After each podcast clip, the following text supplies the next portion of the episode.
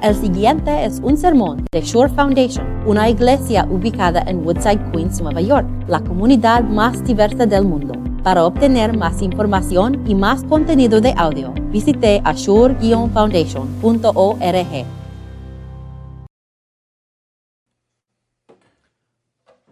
Espero que durante estos sermones que tenemos en nuestra serie sobre 1 Pedro, Esperanza Viva, que has tenido esta sensación que eso es un libro increíble de la Biblia, ¿verdad? Tenemos mucho en, en este libro, como instrucciones, como para vivir para nuestras vivas, vidas aquí en el mundo. Tenemos diferentes, eh, tenemos la animación para, para tener esta esperanza viva en nuestros mundos. Pero ahora lo que vamos a leer hoy día es un cambio en el, en el enfoque del libro. Ahora Pedro está cambiando el enfoque a la persecución que esas personas van a recibir en sus vidas y el sufrimiento que va a pasar en sus vidas. Y hoy día, especialmente en nuestro sermón, vamos a enfocar en versículos 18 y 19, cuando Cristo descendió a los infiernos. Entonces les invito a abrir sus boletines a página 9 para 1 Pedro, capítulo 3, versículo 8 a 22. Y si estás en Zoom, abren sus Biblias a 1 Pedro, capítulo 3. En fin, viven en armonía los unos con los otros, comparten penas y alegrías, practiquen el amor fraternal, sean compasivos y humildes no devuelven mal por mal ni insulto por insulto. Más bien, bendigan, porque para esto fueron llamados, para heredar una bendición. En efecto, el que quiera amar la vida y gozar de días felices, que refrene su lengua de hablar el mal y sus labios de proferir engaños, que se aparte del mal y haga el bien, que busque la paz y la siga porque los ojos del Señor están sobre los justos y sus oídos atentos a sus oraciones. Pero, el rostro del Señor está contra los que hacen el mal. Y a ustedes, ¿quién les va a hacer daño si se esfuercen por hacer el bien? Dichosos si sufren por causa de la justicia. No temen lo que ellos temen ni se dejen asustar. Más bien, honran en su corazón a Cristo como Señor. Estén siempre preparados para responder a todo el que les pida razón de la esperanza que hay en ustedes. Pero háganlo con gentileza y respeto, manteniendo la conciencia limpia para que los que hablen mal de la buena conducta de ustedes en Cristo se avergüencen de sus calumnias. Si es la voluntad de Dios, es preferible sufrir por hacer el bien que por hacer el mal. Porque Cristo murió por los pecados una vez por todas, el justo por los injustos, a fin de llevarlos a ustedes a Dios él sufrió la muerte en su cuerpo, pero el Espíritu hizo que volviera a la vida.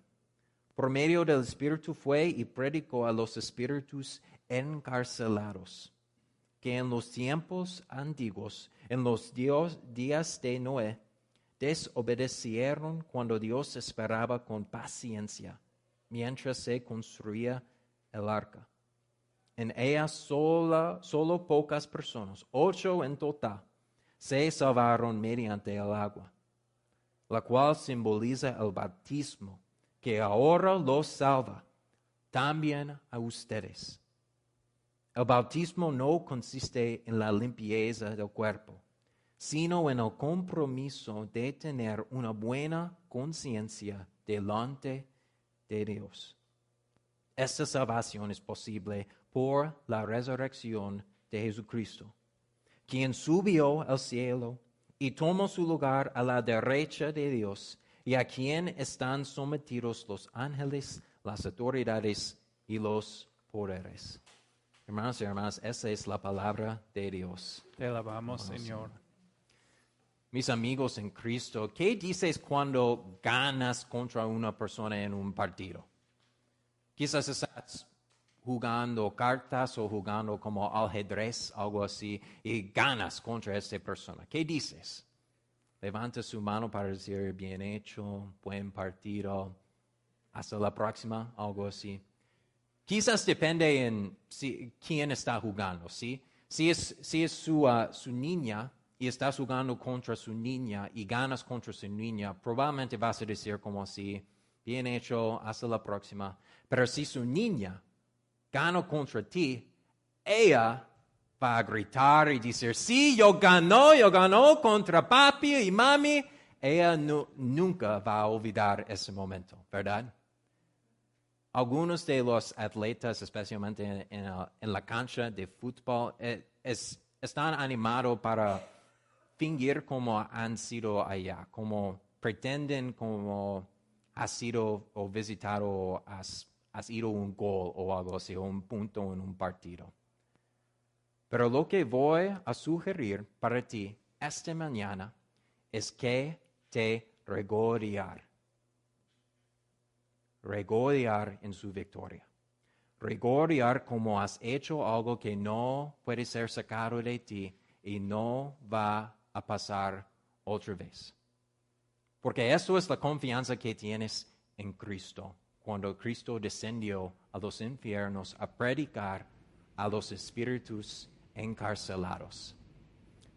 Confesamos esta doctrina de, cuando Cristo descendió a los infiernos cada dos, dos semanas aquí en el credo apostólico. Y yo quiero, en este sermón, yo quiero repasar los eventos de, de la Pascua, de la semana de la Pascua. Y yo quiero decir a ti que pueden con confianza decir eso.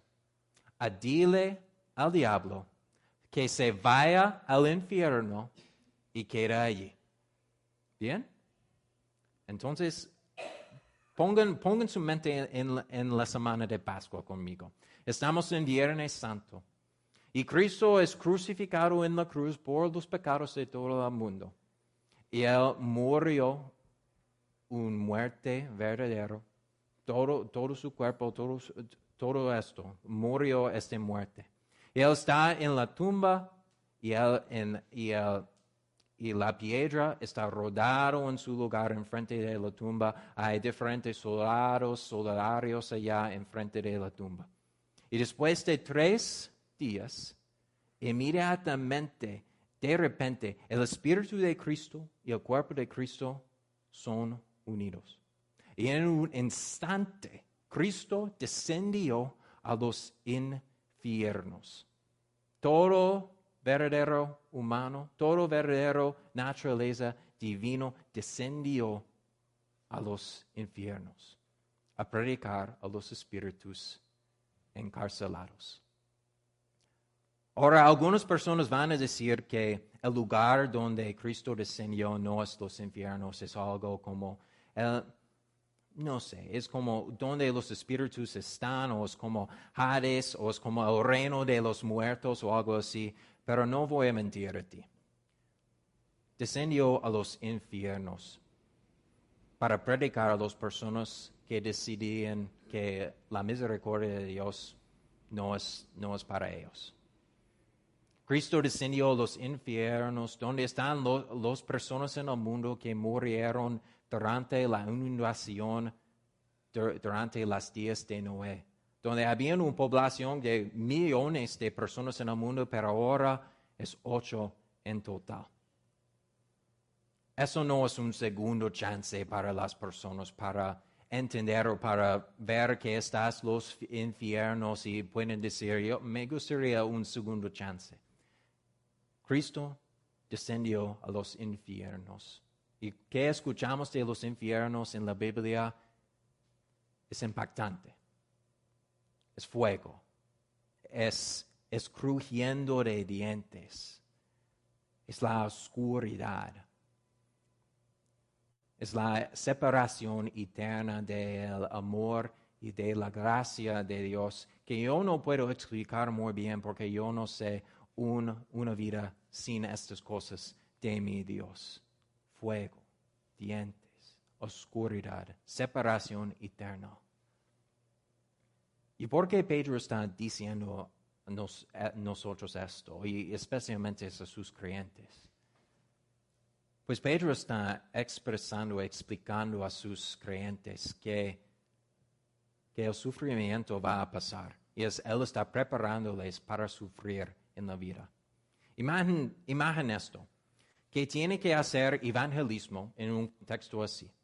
Que cuando salgas de la iglesia y cuando dices que sí, soy un cristiano y creo, creo en, creo en Cristo, creo en Dios, creo en el Espíritu Santo, que están en riesgo de perder su vida en menos de meses, de semanas, de días. Esto es el contexto que Pedro está escribiendo. Y eso no es exactamente el contexto que tenemos en nuestras reuniones de evangelismo aquí en Sure Foundation, pero para Pedro, él está recordando a los creyentes que el sufrimiento y la persecución va a pasar en el mundo, en el mundo, y para ellos. Y él está animando y exhortando a estas personas para tener su enfoque fijado en la cruz, fijado en la salvación de Cristo, fijado en lo que Cristo hizo por ellos, porque el sufrimiento siempre es solo por un momento. El sufrimiento en la vida solo es por días, quizás semanas, quizás meses, pero solamente en este mundo. Y tenemos la promesa de vida eterna en los cielos. Mantengan su enfoque. Mantengan su enfoque en la cruz de Cristo. Y todos, todas las cosas que están pasando en la vida, el sufrimiento, es solo un momento. Y recuerden que los enemigos de Cristo, el pie de Cristo está en el cuello de sus enemigos. Él ganó y ganamos también. Esto es la razón que Cristo descendió a los infiernos. Hay algunos teólogos que, que dicen tres cosas malas sobre eso. Dicen que Cristo descendió a los infiernos para sufrir, como, como Cristo no ha sufrido suficiente en la cruz por los pecados del todo el mundo. Eso no es la verdad. Algunos teólogos, el segundo es eso, dicen que él fue a predicar a personas como, como los ah, vuelos o los aeropla- aeroplanos que no pueden descender en el aeropuerto están como en un limbo, como están circulando, no tienen un lugar exactamente. Dicen que Jesús descendió a predicar a esas personas. Eso no es así también. Algunos dicen que Él fue a los infiernos para predicar un segundo chance a estas personas, para que, que pueden ver todo lo que está en los infiernos y dijeron, me gustaría otra chance. Cristo no descendió para proclamar ese mensaje. La verdad es esto. Cristo descendió a los infiernos con un mensaje central. Yo ganó y tú perdiste. Algunos de ustedes han escuchado de este, este libro, se llama Arts of War. No sé exactamente en, cómo se dice en español, pero es un, libro de- del siglo VI y es, es escrito por un autor de, de China, se llama Sun Tzu. Es un clásico, de verdad es un, es un clásico. Es considerado como el mejor de su sujeto en la literatura de, de, ah, de la guerra y de diferentes estrategias militares. Y personas leen este, este libro no solamente para principios de, ah, de, de guerra, pero es para otras partes de la vida también, como planificando su vida, cómo hacer sus negocios, cómo que pueden hacer un una campaña de políticos, algo así. Zhu enseña cómo luchar, pero él no dice cómo pueden actuar después de su lucha o de su batalla. Y la verdad es que Jesús enseña esto. Y de verdad Jesús enseña mejor qué es, eh, es luchar en este mundo. Porque Jesús ha hecho esta batalla para nosotros. Cristo ir a la batalla para, para luchar por nosotros, para salvarnos del pecado, sufrir para nosotros. Y Él ganó esta batalla para nosotros, así que no podemos que luchar por nuestro mismo. Él ganó por nosotros. Resolvió nuestro proble- problema grande en pecado y no podemos ser robados por el diablo en el mundo. Porque en verdad el diablo no importa más. Porque somos parte de la familia de Cristo. Preparando cuando Él va a venir otra vez. Por algunas razones que no tenemos que hablar sobre hoy día, la ciudad de Nueva York no ha tenido un campeonato parado o campeonato desfile para sus equipos de deportes por como, como una, una década, como 10 años, algo así. Entonces yo quiero recordar a ustedes qué es esto, qué, es cuando nuestros equipos en deportes ganan un campeon-. ¿Qué hacen es que van a un bus como, como con dos, dos pisos, pongan todo el equipo en, la parte ulterior de- del bus, pongan todas las personas del equipo y viajaron y manejaron durante, en todo el centro de Nueva York diciendo, ganemos, ganemos, somos los campeonatos, somos los mejores, no hay algo mejor que esto en todo el mundo. Pueden pensar que eso es el evento y eso es lo que pasa cuando Cristo descendió a los infiernos. Porque Cristo descendió no como una víctima, descendió como un victor. Ganó la campeonata para nosotros, patado con el diablo y con el pecado para nosotros. Destruyó esto, roto esto, terminado esta batalla con el pecado para nosotros. Fue a los infiernos para decir al diablo que no puede, puede hablar con mis creyentes, ninguno más. Sus tentaciones no son buenos, porque son míos, son parte de mi familia. Cuando Cristo descendió los infiernos es un momento de, del Evangelio. Y espero que puedan tomar eso en su mente. Que cuando el diablo está tentándote, explicándote, dando, su- dando la mentira grande que él tiene, que Dios no puede salvarte, que Dios no puede amar una persona como ti, que Dios no puede usar una persona como ti en la iglesia o también en el trabajo o también en el mundo. Cualquier cosa está pasando en su vida. Pueden aferrarse en esta victoria que Cristo tenía para ganarte, para ganar el mundo del pecado, para darles salvación, porque Cristo ha ganado. Cristo está ganando en el mundo siempre, en cada momento. Una cosa más sobre deportes. Si no, le gusta deportes, no van a gustar mi sermón. Lo siento. Pero es esto. Eh, do- dos años atrás había un campeonato para, para básquetbol contra los Phoenix Suns y los Milwaukee Bucks. Y los Milwaukee Bucks perdieron los primeros dos partidos en un mejor de siete partidos.